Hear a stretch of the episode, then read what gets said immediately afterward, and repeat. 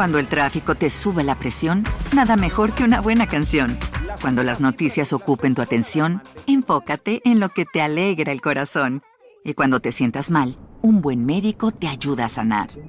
Sabemos que mantener tu salud es tu prioridad, también es la nuestra en Kaiser Permanente, donde trabajamos juntos para cuidar de todo lo que tú eres. Kaiser Permanente, para todo lo que tú eres. Kaiser Foundation Health Plan of the Mid-Atlantic Stay Inc., 2101 East Jefferson Street, Rockville, Maryland, 20852. Piedad Martínez del Águila, una pequeña de 12 años, oriunda de Murcia, España, que estás viendo aquí, se vio involucrada, aunque no lo creas, en uno de los casos más impactantes de la historia en 1965. En menos de un mes, Piedad cometió un acto atroz, quitarle la vida a sus cuatro hermanos menores, a quienes se les había encomendado cuidar mientras sus padres, Andrés y Antonia, salían a trabajar. En sus propias palabras, Piedad expresó lo siguiente, quería jugar con mis amigos y no podía.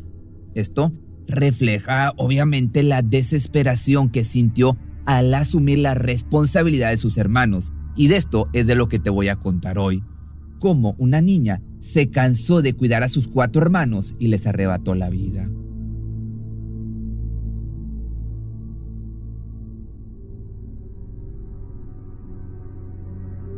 Piedad Martínez del Águila, la hermana mayor entre las mujeres de una familia numerosa, ocupaba el tercer lugar en la jerarquía de ocho hermanos. Nacida en el seno de una familia modesta en la ciudad de Murcia, España, sus padres, Andrés y Antonia Pérez, eran trabajadores incansables. Antonia se dedicaba a las labores de limpieza para aportar a la economía familiar, mientras que su esposo, Andrés, ganaba el sustento como albañil.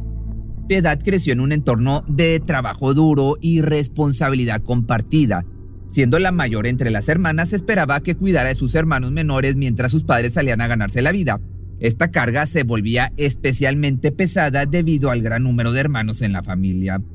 A sus 12 años se veía forzada a tomar el papel de su madre, encargándose de la alimentación, aseo y educación de sus hermanos menores, además de las tareas domésticas mientras Antonia se encontraba trabajando. Además de sus deberes como madre y cuidadora, se veía la necesidad de pulir piezas de motocicleta para apoyar a sus padres con un poco de dinero adicional. A finales de diciembre de 1965, un misterioso suceso sacudió a la familia Martínez del Águila en un contexto histórico y económico que no hacía que las cosas fueran fáciles.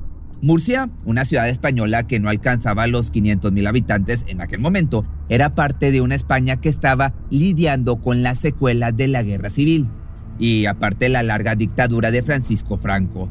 La economía del país se caracterizaba por la austeridad y la falta de oportunidades para muchas familias, especialmente las de clase trabajadora.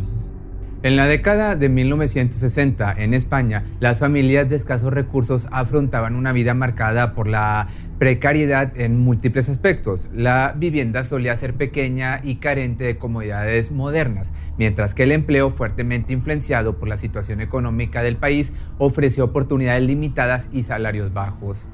La educación no siempre estaba al alcance de los niños, quienes a menudo abandonaban la escuela temprano para ayudar en el sustento de la familia.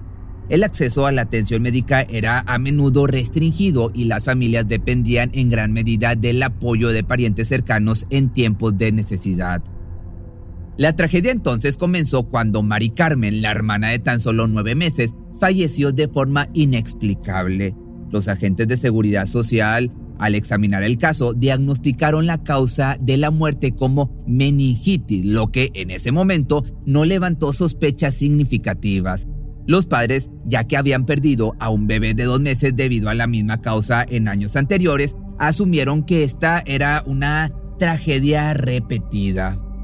La meningitis es sin duda una afección grave que afecta las membranas que rodean el cerebro y la médula espinal, conocidas como meninges. Sus síntomas, que incluyen dolor de cabeza, fiebre y rigidez de cuello, son preocupantes y requieren atención médica inmediata. Es relevante destacar que en la época de los sucesos que rodean a Piedad Martínez, la enfermedad era un diagnóstico común para las muertes de niños. La falta de conocimiento médico y los recursos en ese momento a menudo dificultaban la distinción entre las diferentes causas de la enfermedad.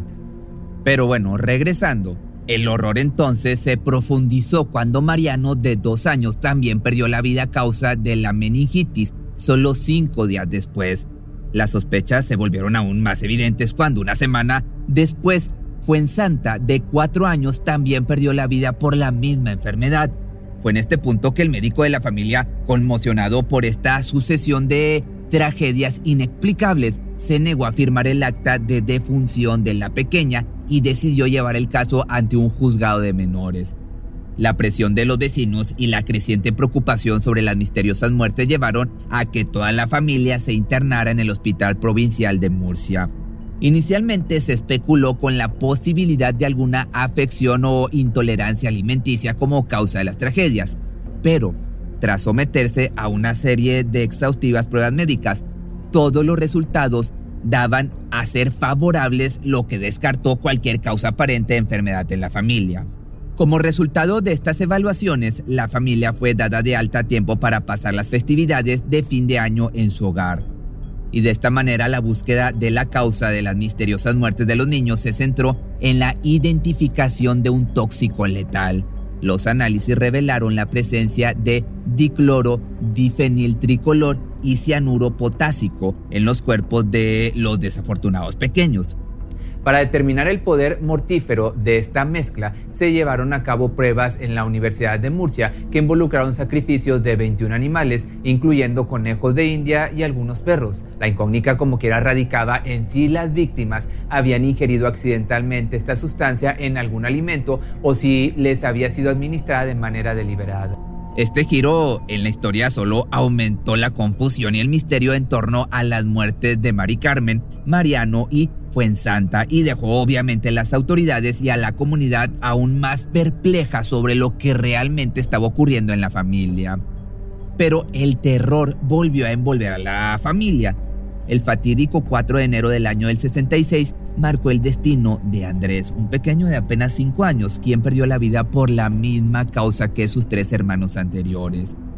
Las sospechas tomaron un giro aún más inquietante, ya que los vecinos comenzaron ahora sí a especular si un virus desconocido estaba saltando de un hermano fallecido a otro aún con vida, desencadenando su trágica muerte. Debido a que todos los niños presentaban síntomas idénticos, los cuatro cuerpos fueron enviados al Instituto Nacional de la Salud en Madrid en busca de respuestas. Sin embargo, las pruebas no lograron detectar ningún virus, lo que profundizó aún más el misterio en torno a la situación. Los cuerpos fueron exhumados y finalmente sepultados en un cementerio local. Fue el examen anatómico forense el que este sí arrojó una respuesta totalmente escalofriante todos los hermanos habían sido envenenados. Este dato terrorífico descubierto reveló una realidad aún más aterradora, desencadenando una investigación que arrojaría luz sobre el misterio. Los padres fueron detenidos y sometidos a intensos interrogatorios, incluso se sometieron a evaluaciones psiquiátricas en un intento por comprender lo que estaba ocurriendo con la familia. La noticia de esta serie de tragedias sacudió a toda España, te puedes imaginar, y los medios de comunicación se volcaron en investigar lo sucedido en Murcia.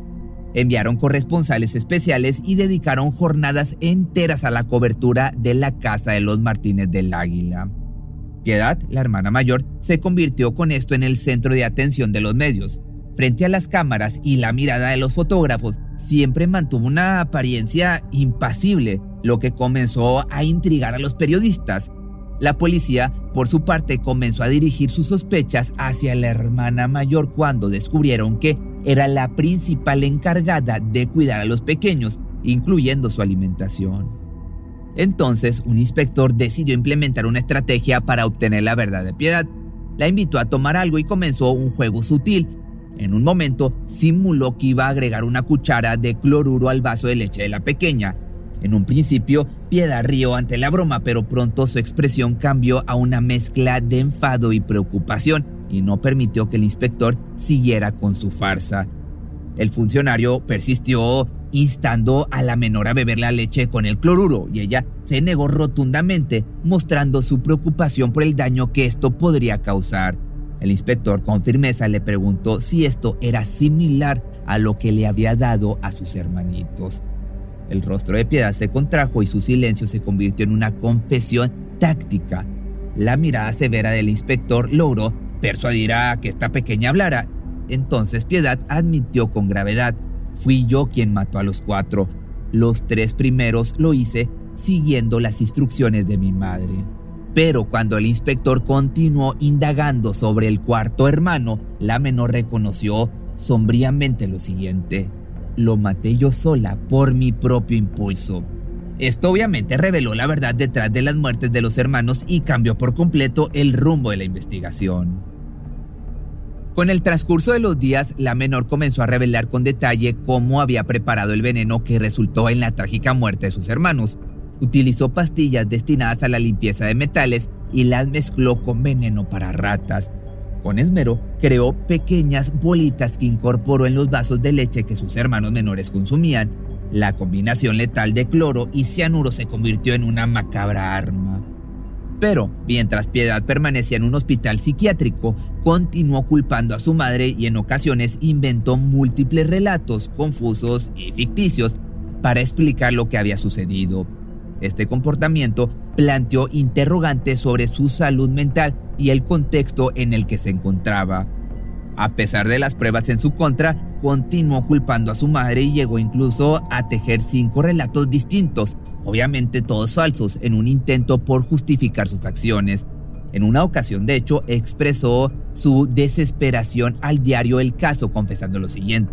Quería salir a jugar con mis amigas y no podía, siempre tenía que cuidarlos. La sociedad reaccionó con conmoción, te recuerdo que apenas era una niña de 12 años y a la vez desconcierto ante el caso de esta pequeña. La noticia que había envenenado a sus hermanos menores conmocionó a la opinión pública, te repito. La falta de comprensión sobre las motivaciones y las circunstancias detrás de estos actos generó una mezcla de simpatía y a la vez horror en la sociedad de la época. Dada su edad y la complejidad del caso, fue trasladada a un convento en Murcia capital estos conventos desempeñaban como un papel importante en el cuidado y la educación de niñas en situaciones de riesgo o vulnerabilidad durante ese periodo. Después de estos oscuros eventos, Piedad desapareció de la vista pública y su apellido volvió a ocupar los titulares de los periódicos españoles en circunstancias igualmente sombrías. Sus dos hermanos mayores, Antonio y Manuel, fueron detenidos por el robo de una motocicleta, lo que nuevamente posicionó a la familia en la atención de los medios. A finales de 1978, un suceso aún más impactante que el que te acabo de platicar conmovió a la ciudad, cuando 15 reclusos lograron escapar de la prisión tras excavar un túnel. El hermano mayor de Piedad, que tres meses antes había asesinado a un taxista durante un robo, fue uno de los fugitivos más conocidos. En el mundo delincuencial, Antonio Martínez del Águila era conocido como el Águila sin embargo, su carrera delictiva no tardó en llevarlo nuevamente tras las rejas, esta vez en la vecina provincia de Alicante. Al final, la desgracia parecía haber cernido sobre esta familia humilde, que enfrentó el rechazo de la sociedad y una pérdida inmesurable, la muerte de, cuatro de sus hijos y la implicación de otros dos en asesinatos. Además, el padre perdió su empleo y la vida nunca volvió a ser la misma. Una ceguera que lo sumió en la pobreza y en la desesperación acabó cobrándose su vida unos años más tarde. Si te gustó este video no olvides seguirme en mis tres TikToks. Uno, el de los animales que me encuentras como Pepe Misterioso. El segundo, donde estoy subiendo historias de terror que me cuenta la gente, que ahí me encuentras como Pepe Misterio Mex. Y el tercero es el de Algo para Siempre MX, donde te cuento historia de deportistas o personajes importantes del medio. Cuando el tráfico te sube la presión, nada mejor que una buena canción. Cuando las noticias ocupen tu atención, enfócate en lo que te alegra el corazón. Y cuando te sientas mal, un buen médico te ayuda a sanar. Sabemos que mantener tu salud es tu prioridad, también es la nuestra en Kaiser Permanente, donde trabajamos juntos para cuidar de todo lo que tú eres. Kaiser Permanente, para todo lo que tú eres. Kaiser Foundation Health Plan of the Mid-Atlantic Stay Inc., 2101 East Jefferson Street, Rockville, Maryland 20852. ¿Te preocupas por tu familia? Entonces, ¿por qué darles solo huevos ordinarios cuando pueden disfrutar de lo mejor? Eggland's Best, los únicos huevos con ese delicioso sabor fresco de granja, además de la mejor nutrición, como 6 veces más vitamina D, 10 veces más vitamina E y 25% menos de grasa saturada que los huevos regulares, además de muchos otros nutrientes importantes. Así que, dales los mejores huevos. Eggland's Best. Mejor sabor, mejor nutrición, mejores huevos.